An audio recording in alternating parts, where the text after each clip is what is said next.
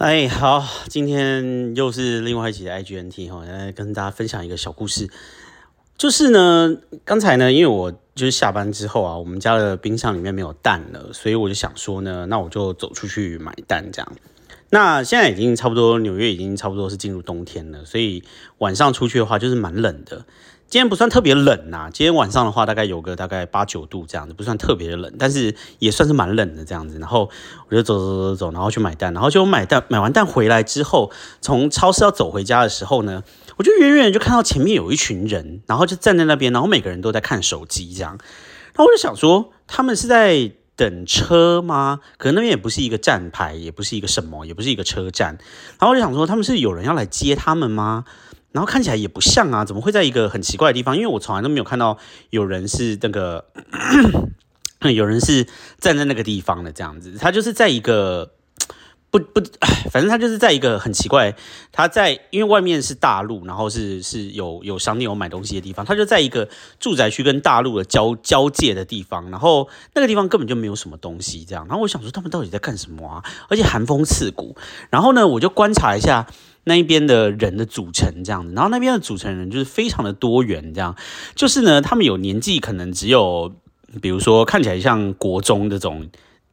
年纪很小的这样子，然后看起来也有就是白发苍苍，然后头发都已经掉了，可能六十几岁的那种老先生，然后呢人种也是你知道有亚洲人啊，有拉丁裔的啊，然后有什么都有这样子，然后我想说。哇塞，天呐，这个这个组就是人群的这个团体的组成啊，真是太多元了，简直就是就是那个当年那个美国民族大熔炉的一个表象什么之类的这样。然后我就这样一边观察一边观察，我就想说这一群人到底是怎么样。然后我就故意这样放慢脚步，因为我真的很想要知道他们在干什么。这样，后来我就慢慢的接近接近接近接近以后呢，然后呢我就瞟了一眼这样子，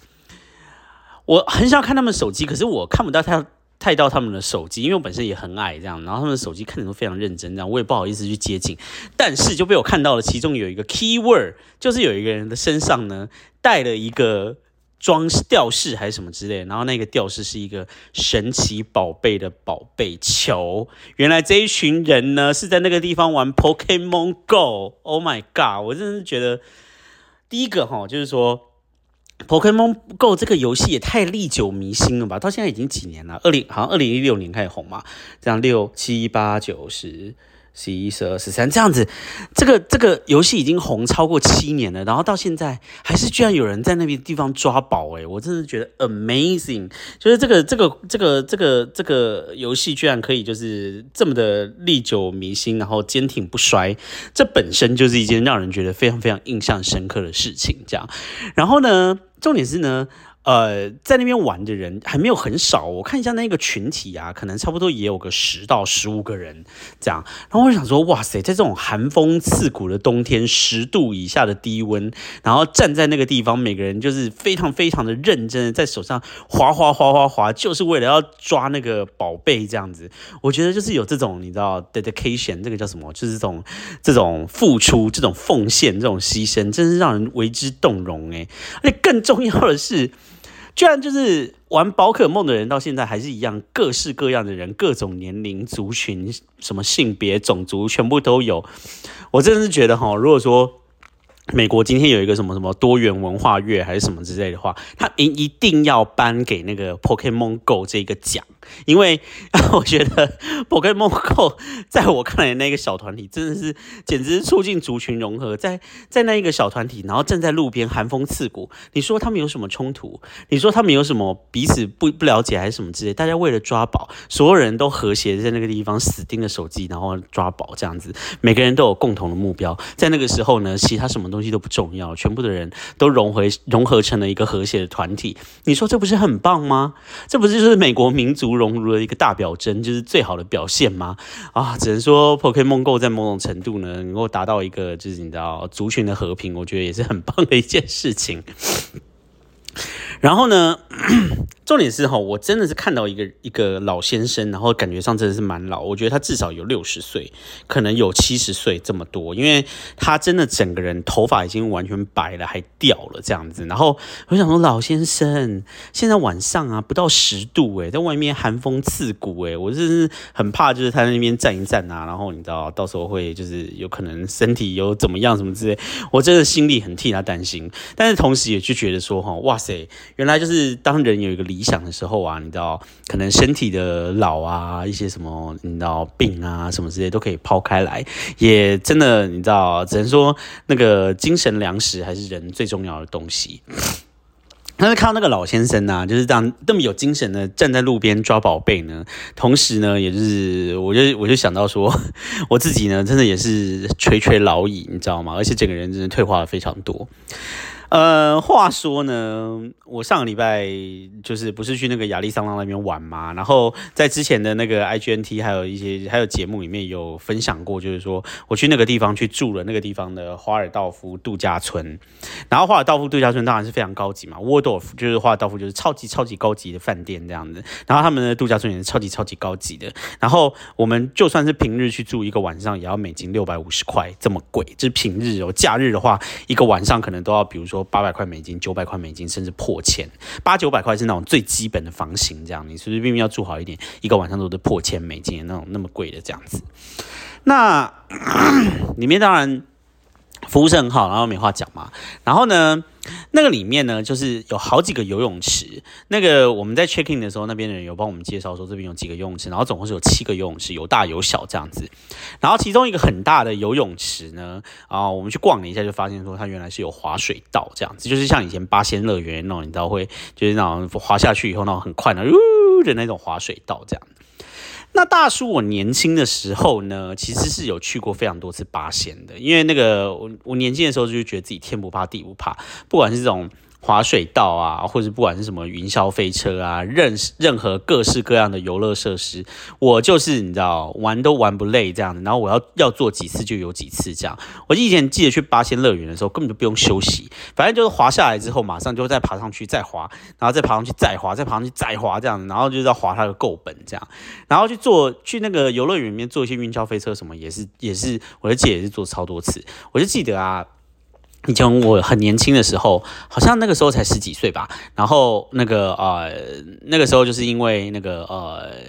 就是去东京迪士尼玩。然后那天因为下大雨，这样，然后又是一个平日，所以东京迪士尼就没有什么人。然后那一天我光是那个太空山，太空山就是一个云霄飞车，光是那个太空山我就疯狂坐了四次这样子。然后整个人又零超市，还是一直玩太空山，整个人就是疯狂这样，然后觉得那个超好玩，然后怎么就是一直玩都不会累这样子。所以那天呢，就看到那个滑水道，我就想说，哇塞！哇，大叔，我想来也差不多有个十几年没有去滑滑水道了，然后想说赶快重温一下当年那个你知道滑水道的那种你知道速度的快感，然后我就决定说我要去滑一下滑水道这样子，然后结果呢就到那个地方去啊，然后就就是那个就很兴奋，然后就爬爬爬爬到上面去，然后就滑，然后就呜，然后就滑下来这样子。第一次滑下来的时候就是觉得还好，然后第一次滑下来的时候只觉得说我的那个肩膀那边啊好像有一点拉伤这样子，那时候我。我心里就已经在暗暗的感觉，就是说天哪，然后划个划水道，你知道，因为因为我把手举举起来这样，然后。不知道是因为手举起来，然后它滑的速度又很快，反正我不知道怎么样，我就觉得肩膀那边有点拉伤，然后就在隐隐作痛这样。然后我那个时候就想说，老了老了，人真的是老了这样子。但是呢，那个时候我就觉得一切都还 OK，然后觉得觉得那个滑水道也还 OK，但是心里是觉得它速度有一点快啦，没有像年轻的时候，就是你知道，就是呜，觉得就是很爽这样。然后第一次滑下来是想说，哎呦，比我想象中的快蛮多的，想不到就是看起来好像还好，但是实际上去滑的时候还。还是滑的蛮快的这样子，后来呢，我就坐在泳池泳池旁边休息一下，然后休息完休息完了之后呢，就想说我再上去滑第二次，这样，因为它有两条不一样的滑水道，然后我就想说我再去滑另外一条滑水道，然后呢，结果我就爬上去啊，然后就滑滑滑滑下来，呜，然后就很快很快很快很快，然后滑下来这样子，然后我第二次滑下来的时候呢，当我站起来回到我的那个位置那边坐下来的时候。我就觉得头真的很晕，然后呢，我就在那边躺一躺，躺一躺之后呢，就整个人就开始想吐了。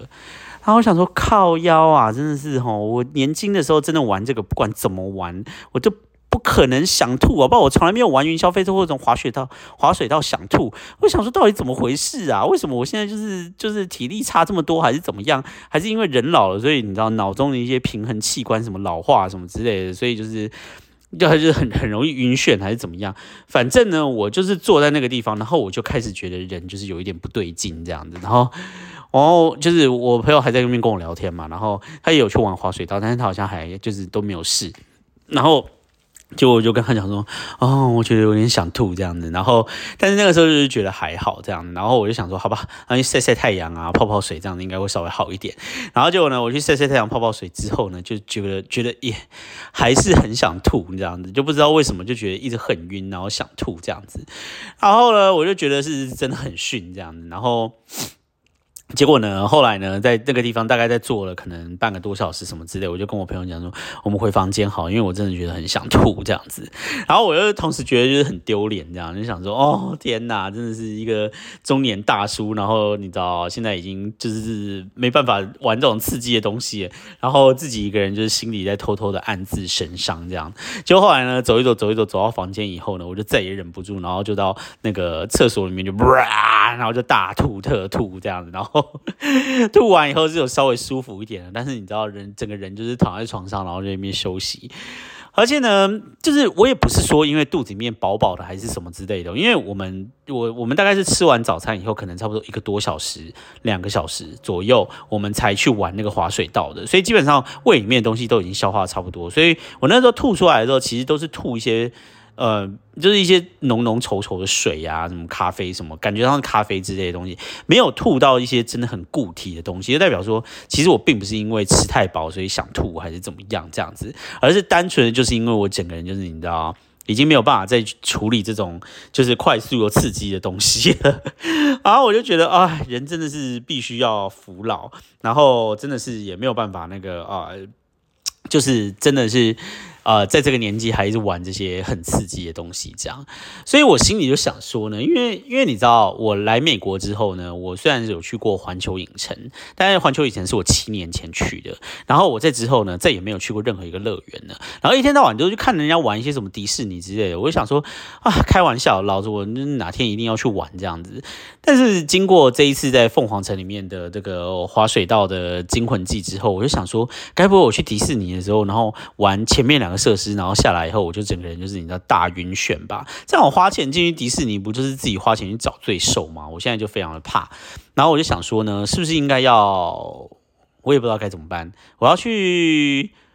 呃纽约附近的游乐园，然后稍微测试一下，我现在去玩那一些就是你知道刺激的东西，会想吐吗？还是怎么样？我现在心里就是你知道，就是。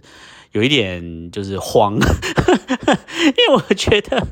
我觉得我还是想要去迪士尼呀，而且你知道，我也还是想要去环球影城，尤其是那个环球影城现在已经开了那个那个马里奥嘛，Mario World 这样，然后看起来超级好玩这样，然后我想说，如果我去那个地方玩，然后一边就是都一直大突特突的话，我就没有办法 enjoy，你知道吗？这样我就觉得非常的亏这样子，所以说呢，我在想呢。